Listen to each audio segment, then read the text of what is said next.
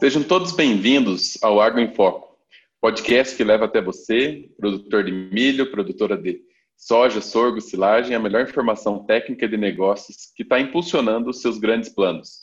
É, eu sou Ecli Ávila, líder da marca Pioneer para o Brasil e Paraguai, e hoje o tema que vamos falar é sobre governança, relações e estruturação organizacional para seu negócio e para o seu planejamento. Sabemos que a gestão profissionalizada nas empresas rurais familiares é um dos maiores desafios enfrentados atualmente. Pessoas e negócios sempre andaram juntos e, para continuar prosperando, precisarão se manter juntos. É, e é por isso que aqui hoje a gente traz um convidado especialista no assunto, o Franco Camarota Gerosa, que ele que é consultor em governança e sucessão familiar para empresas rurais, é sócio-diretor também da Safras e Cifras, que nesses 30 anos de atuação contribuíram com a história de mais de 3 mil famílias do agronegócio brasileiro. Franco, seja muito bem-vindo ao podcast da Pioneer. Para nós é um imenso prazer estar recebendo você aqui hoje, principalmente por se tratar também das Safras e Cifras, uma grande parceira nossa da Pioneer, acho que de longa data, né? acho que desde 2006 que a gente já tem ações em conjunto. Então, para nós é uma, uma alegria é, você ter aceitado esse convite e principalmente nesse tema, que é um tema que vocês têm uma super dedicação e apoiaram várias famílias aí do agro ao longo desses 30 anos. Olá, Eclin, olá, equipe da Pioneer, produtores rurais. É um enorme prazer poder compartilhar um pouco com, com todos aqui, um pouco da experiência das safras e cifras, nossa experiência ao longo desses 30 anos com empresas né, familiares no, no agronegócio. É, antes de mais nada, eu gostaria de trazer um pouco, né, no sentido de explicar um pouquinho o que, que é efetivamente né, é, uma empresa familiar. Porque uma empresa familiar envolve três grandes dimensões, três grandes círculos, que envolve a questão do patrimônio, a questão do negócio e a família. E se a gente for ver isoladamente cada uma delas, elas têm objetivos, elas têm interesses né, diferentes. Enquanto o negócio busca né, o resultado, busca o lucro, a família busca as questões de harmonia, as relações amorosas, não, não se distanciando dos conflitos, nada disso, mas são interesses diferentes. E aí vem como a gente faz a junção, como a gente faz combinações entre esses três grandes dimensões, que é o patrimônio, o negócio e a família. Então, nos deparamos agora, em, em 2020, com algumas situações muito interessantes que vêm nos últimos 20 anos, com certeza, vamos dizer assim, assombrando um pouquinho o agronegócio, que é esses aspectos que envolvem a governança, que mais do que uma estratégia competitiva, é uma questão de sobrevivência futura. Em que sentido? No sentido de que, efetivamente, como a gente pode fazer de uma forma organizada, estruturada, harmoniosa, com redução de conflitos, uma transição de pais para filhos, de irmãos para sobrinhos, no que se refere à questão do negócio.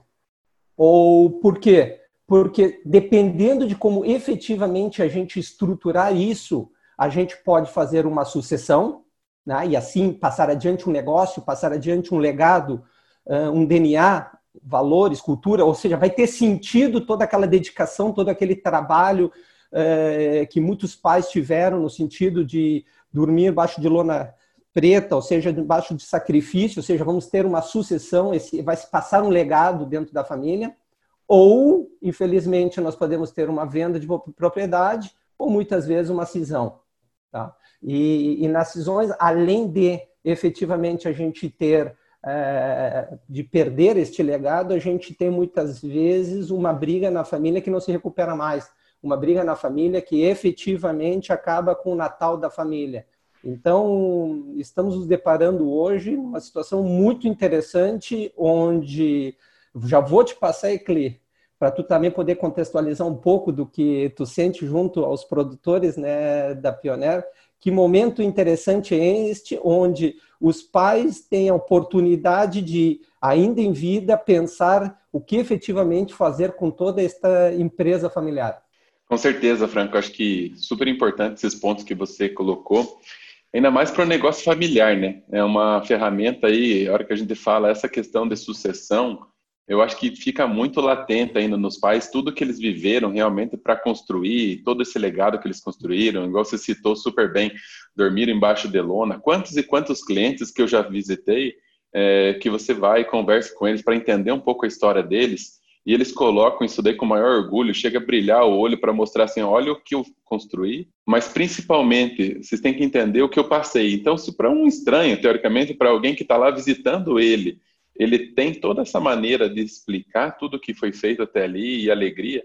Imagina também a preocupação que esse pai tem é, para garantir que isso daí vai continuar por mais gerações. Nós temos vários exemplos de negócio que está dando certo do pai trabalhando junto com o filho.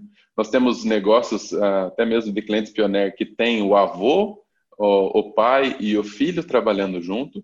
Mas, infelizmente, nós também vivemos a outra seara, né? Que é o filho que tem dificuldade, inclusive, de falar com o pai sobre o tema da sucessão.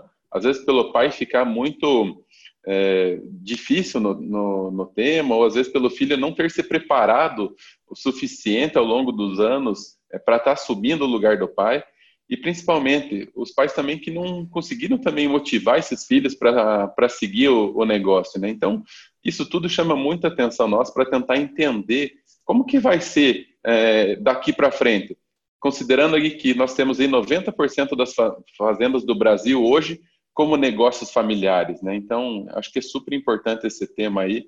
Então, eu queria né, que você discorresse um pouco mais aí sobre essa complexidade das famílias e dos negócios, o que, que você poderia abordar aí com a nossa audiência. Não, perfeito. Tu conseguiu contextualizar muito bem a, a situação, as dores que nós estamos hoje sentindo no, no Brasil e até compartilhando com outros consultores, colegas, eles estão sentindo as mesmas dores na Argentina, no Uruguai, no Paraguai, na Colômbia, parte na Bolívia também. Então, são situações que se estendem de uma forma é, muito interessante. Então, se a gente for pensar, é, essa primeira geração, né, praticamente não tinha que pensar em separação sobre negócio, família, imagina, propriedade, era tudo do pai, né, efetivamente, ele não tinha que estar tá perguntando para os filhos pequenos como, de que forma ele tinha que fazer as coisas, né? E, e normalmente eu escuto muitos filhos, tá? e os filhos dizem: Nossa, meu pai é muito dominante, nossa, meu pai é muito teimoso, ah, nossa. E, e, e efetivamente, para que esses empreendedores pudessem fazer a abertura agrícola e puder, pudessem fazer, vamos dizer assim, essas conquistas que efetivamente eles realizaram, né? Tu vê como desbravaram Mato Grosso, Rondônia, né? o Pará, Piauí, Maranhão, todas essas regiões que a gente vem acompanhando, eles têm sim esse, esse caráter mais dominante, eles têm sim esse, esse caráter mais empreendedor, eles têm.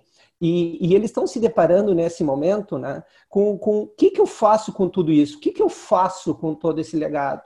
Tá? Porque eles sim sofreram, eles sim é, tiveram um trabalho e os filhos e os netos, tá? E os netos muitas vezes apenas escutam uma história.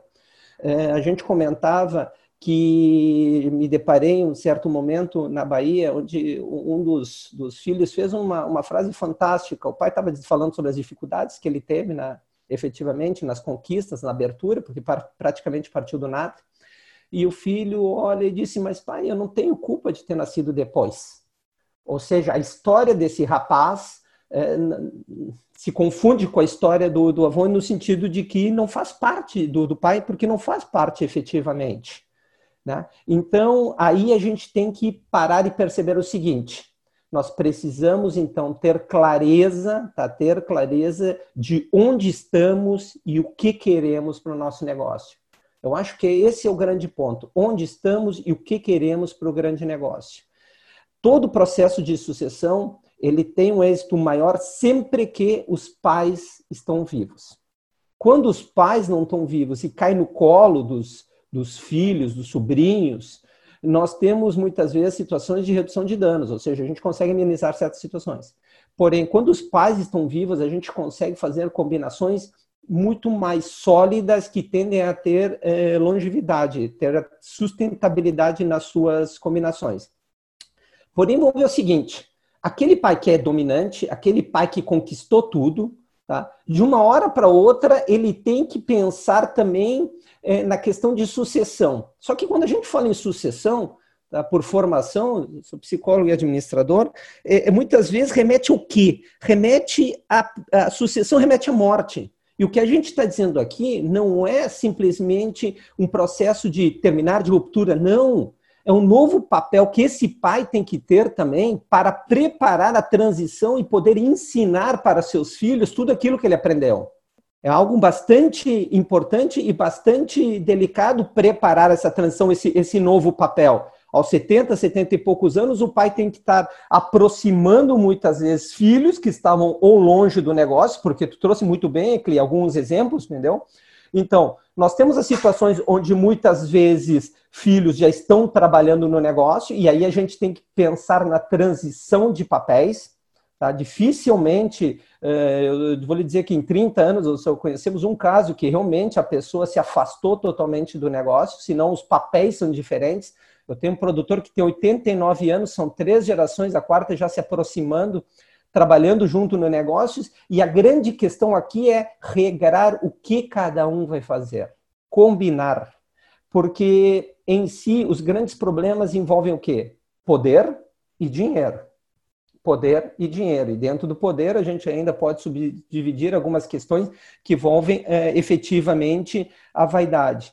Então, como os filhos abordam esse negócio com os pais? Muitas vezes os filhos nos procuram e, e quando a gente vai conversar com o pai, nesse primeiro momento, a gente explica para o pai a importância dele nesse processo de transição para que as coisas possam acontecer da melhor forma possível, ajudando a gerar essa combinação, aproximando o negócio é, dos filhos. Esses dias eu perguntei para o pai: como é que eu vou amar algo se eu não conheço?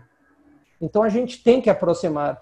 Num dos nossos, em alguns dos nossos casos que a gente tem com clientes, várias vezes nós nos deparamos quando é, efetivamente e infelizmente o pai falece e nos chamam para fazer todas essas combinações e esses regramentos. É, muitas vezes esses pais são superdotados, eu digo, tem tudo na cabeça, é impressionante, né? Eles têm todo um planejamento de cinco anos na cabeça, conhecem um histórico de 30 anos de lavoura, de roça, e, e aí como a gente se depara no sentido de que eles não conhecem nada do que eles têm na mão. E começar do zero é algo bastante complexo, enquanto se a gente tem os pais, fica muito mais fácil é, de processar tudo isso. Tem questões que envolvem comunicação, sem dúvida que tem questões que envolvem comunicação, sem dúvida. Os formatos e as gerações são diferentes, são muito diferentes. Agora, tradição não é oposto de inovação, pelo contrário, nós podemos trabalhar com a tradição com o DNA, com os valores, com a cultura, com a base, que é o alicerce de toda esse, essa empresa familiar, e unir a inovação, tá? a inovação que esses jovens estão no, nos trazendo de uma forma tão rápida, tão rápida. Casualmente, ontem eu falava com um produtor de, de soja, de milho, de, de Minas, e ele me comentava, ele sempre quer evoluir, ele sempre quer evoluir, só que ele se aproximou dos 80 anos, então ele sabe que para evoluir ele precisa que os filhos estejam ajudando ele para dar outra visão do negócio.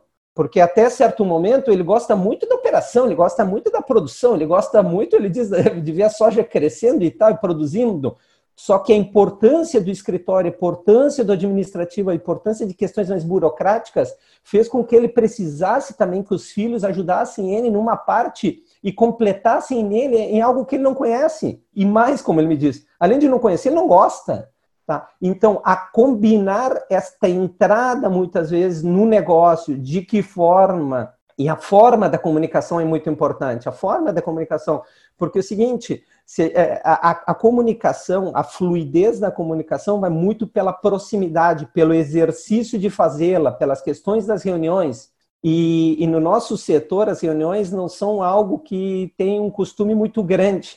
Ao mesmo tempo, como me dizia ontem um cliente lá de Luiz Eduardo Magalhães, depois que a gente pega gosto pela reunião, ela é ótima, porque a gente espera a reunião para decidir as coisas, e, e a reunião tem que ser objetiva, e a reunião normalmente não passa de uma hora, uma hora e meia, mas todo mundo pode opinar, a gente divide os riscos, a gente pode agregar opiniões. Claro que no começo foi bastante difícil, por quê? Porque cada um falava de um jeito e às vezes a gente quase que brigava. Hoje a gente aprendeu a lidar um com o outro, fica muito fácil e a gente consegue unir opiniões no crescimento.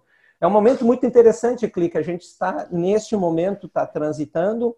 É, nos próximos, seguramente, 20 anos, muitas que, propriedades vão passar de mãos, por quê? Porque aquelas pessoas que fizeram as aberturas agrícolas nos anos 70 e 80, né, já vão estar se, se ausentando aos 90, né, o que nem me disse um pai, olha, tu não me mata antes dos 100 anos.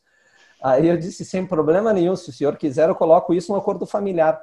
Mas sim, é uma questão que assim se espera, né? Então, precisamos efetivamente pensar nessa transição com os pais em vida, tá permitindo assim a comunicação e aliando boas combinações para que na entrada de filhos e sobrinhos a gente não tenha problema, disputas, né, no sentido de ocupar espaços de uma forma desalinhada.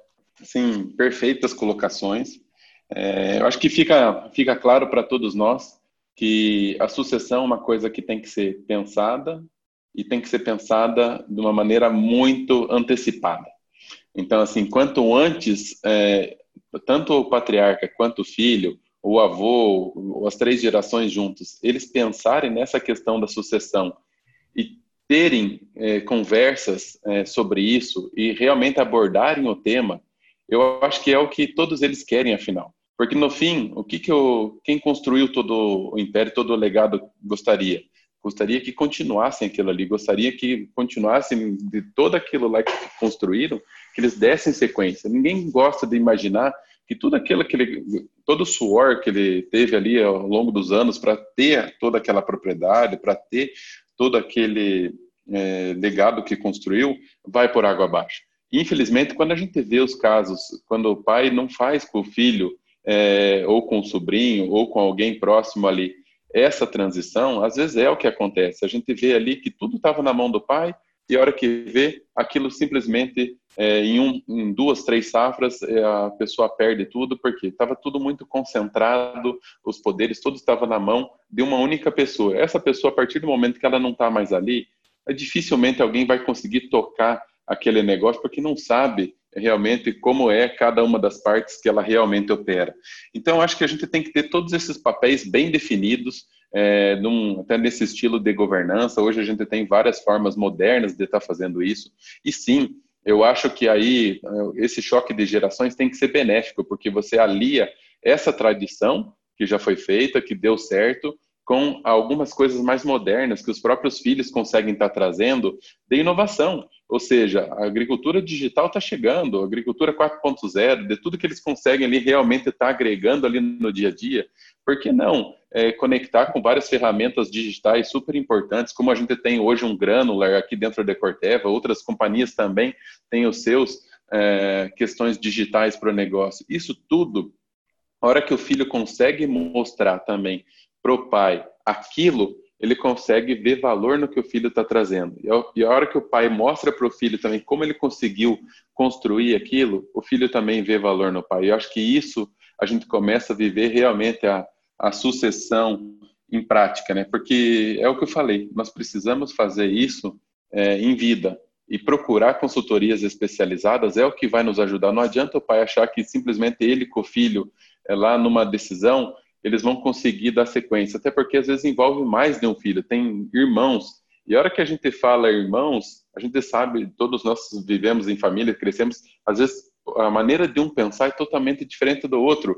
É, vamos mais além. Às vezes um foi lá, se preparou totalmente, foi para a faculdade, fez agronomia, fez um MBA para voltar, para realmente assumir aquilo ali, enquanto o outro às vezes tinha, tinha vocação para fotografia, tinha vocação para arquitetura e, ao mesmo tempo, ninguém quer deixar de lado toda essa questão da, da herança. Então, realmente, como combinar toda essa questão, toda essa profissionalização que precisa para a gente conseguir melhorar essa estrutura e também essas relações familiares no negócio, né? Então, acho que é, essa é uma super questão que a gente fica e gostaria que você falasse um pouco mais dessa estruturação organizacional aí também discorresse um pouco mais nesse sentido aí para a gente dar sequência.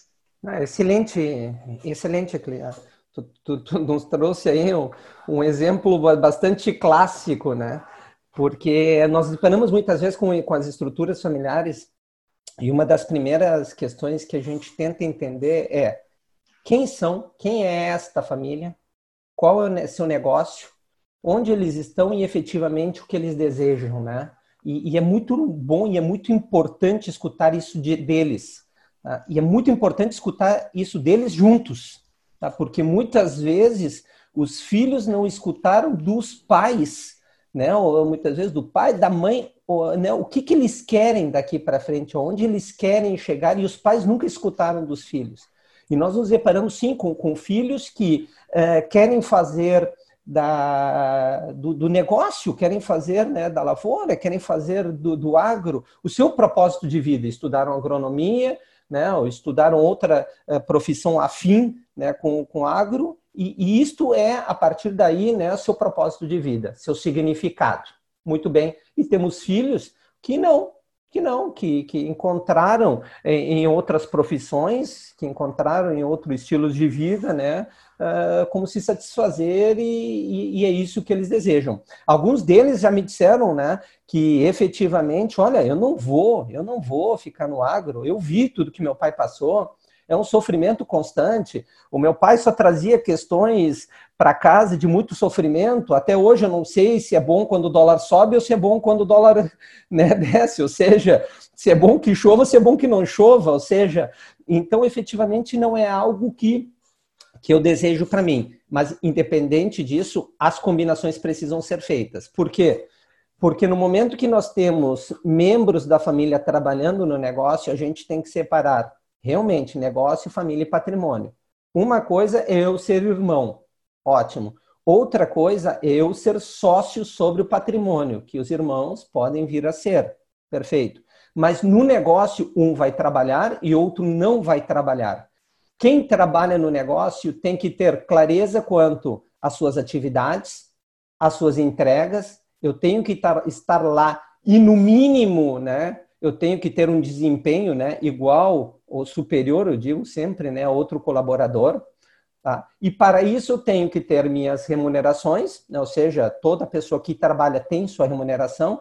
Ela pode ser, normalmente, ela é uma remuneração fixa e uma remuneração variável, tendo como base a, meritocracia, eh, o resultado. Ou seja, quanto mais eu gerar de resultado de lucro para o negócio, mais eu vou estar ganhando. Automaticamente também vai estar aumentando a riqueza para meus, para meus irmãos né, que estão fora do negócio. Então, temos que ter clareza quanto a estas combinações dentro do negócio, benefícios, questões de uso de carro, questões de uso de celular, questões de questões de férias. Estou é, dando uso né, de bens e serviços da empresa. Por que isso? Porque quem está fora do negócio tem que ter clareza tá, das regras dentro do negócio. Tu imagina que um dia, numa das reuniões, uma cunhada me fez uma pergunta: como assim ele troca de carro, de caminhonete a cada dois anos e meu marido não? Aí eu olhei para ela, mas tu vê que interessante, deixa eu ter. Vamos então esclarecer quais são as combinações dentro desta família. E a gente esclareceu para ela as combinações que envolviam remuneração, benefícios e tal. Aí ela olhou e disse: Ah, interessante. Não, tá bem, tá bem. É que eu não sabia. Então tu vê como é importante a gente ter fluidez na comunicação, porque o marido dela não tinha informado para ela, né, efetivamente qual eram as combinações. Para ele estava ok, mas para ela que estava vendo de fora não. E como isso pode afetar efetivamente as relações.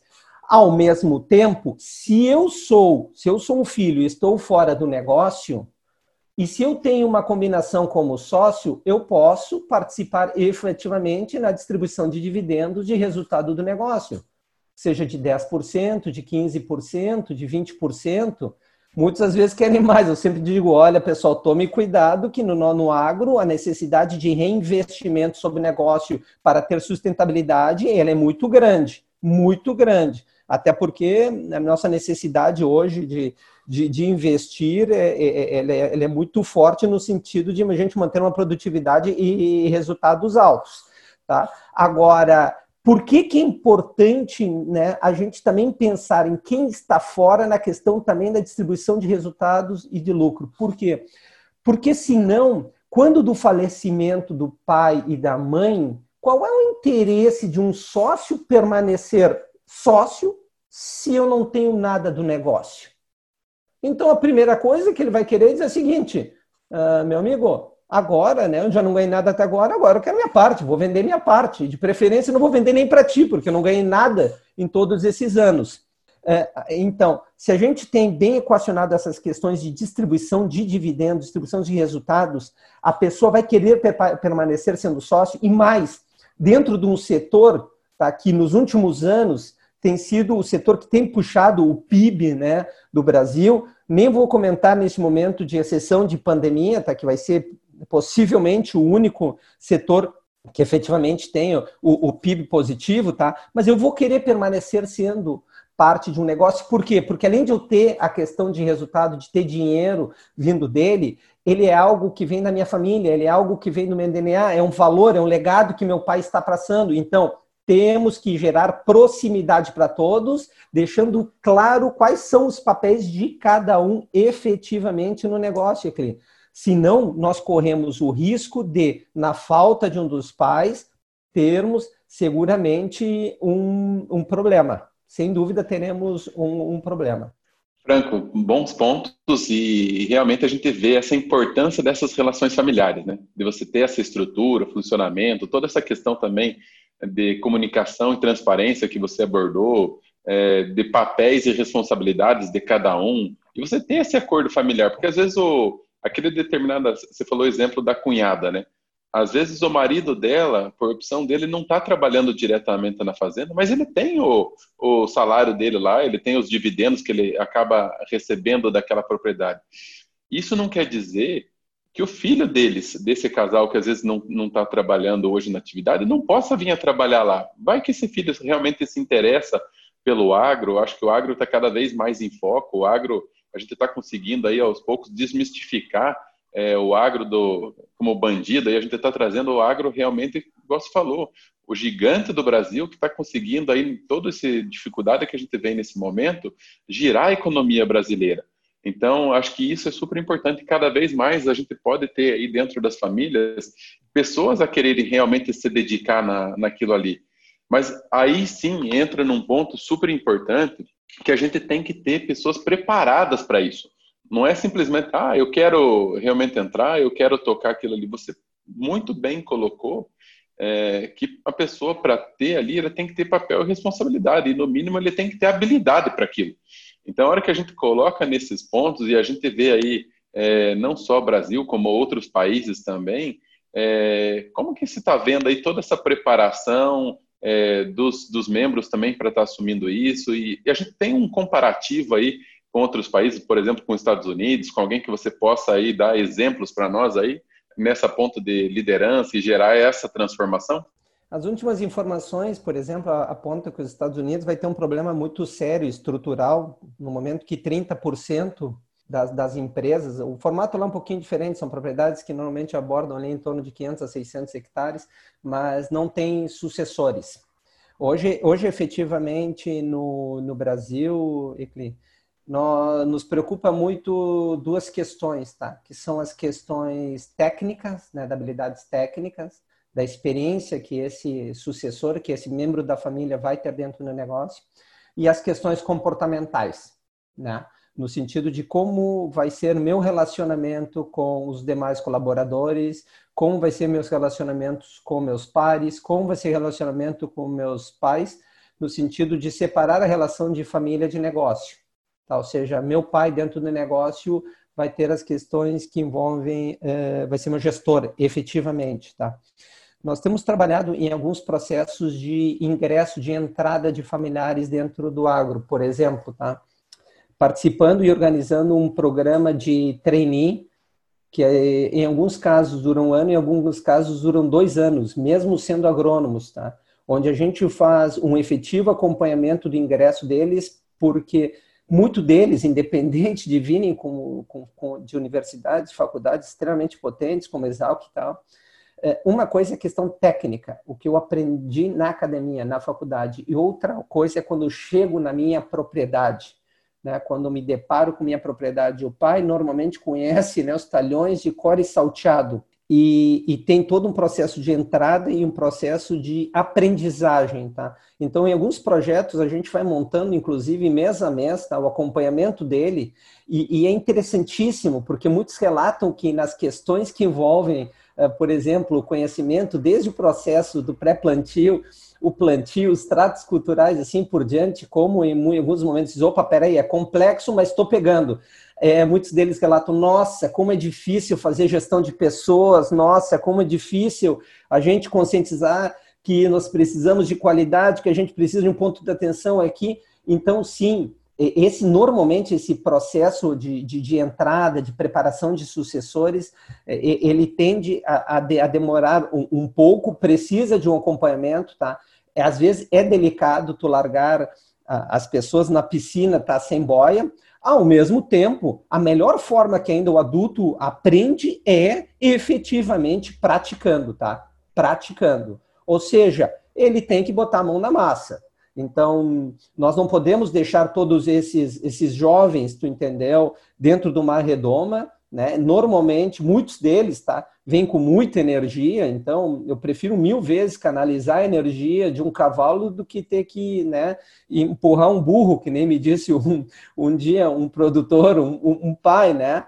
E, e, nós conversávamos um pouquinho antes, né, a questão de que como é importante a gente ter sim o conhecimento, saber o quê, sim ter habilidade, né, saber o como, ter atitude, ter vontade, Muitos pais me reclamam que os filhos normalmente não têm a, vontade né? e o, o, empenho e entregar algo. Ou seja, se eu me comprometi com algo, eu tenho que ir lá e fazer algo, eu tenho que buscar, eu tenho que buscar, quem sabe, se, se efetivamente eu não sei. Porque ainda retornando um pouquinho ao, ao assunto anterior e trazendo junto com esse, olha só, vai chegar um momento onde anualmente eu vou estar falando com toda a minha família, compartilhando como foi o ano, compartilhando como vai ser o próximo ano, e nesse momento também a gente avalia como está a entrada desses sucessores no negócio, como está o desempenho deles no negócio,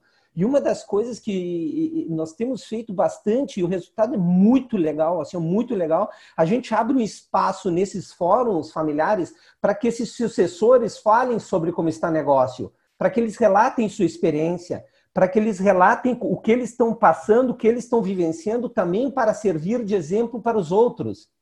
O ano passado, a gente fez isso numa capelinha dentro de uma fazenda, tinha 54 familiares.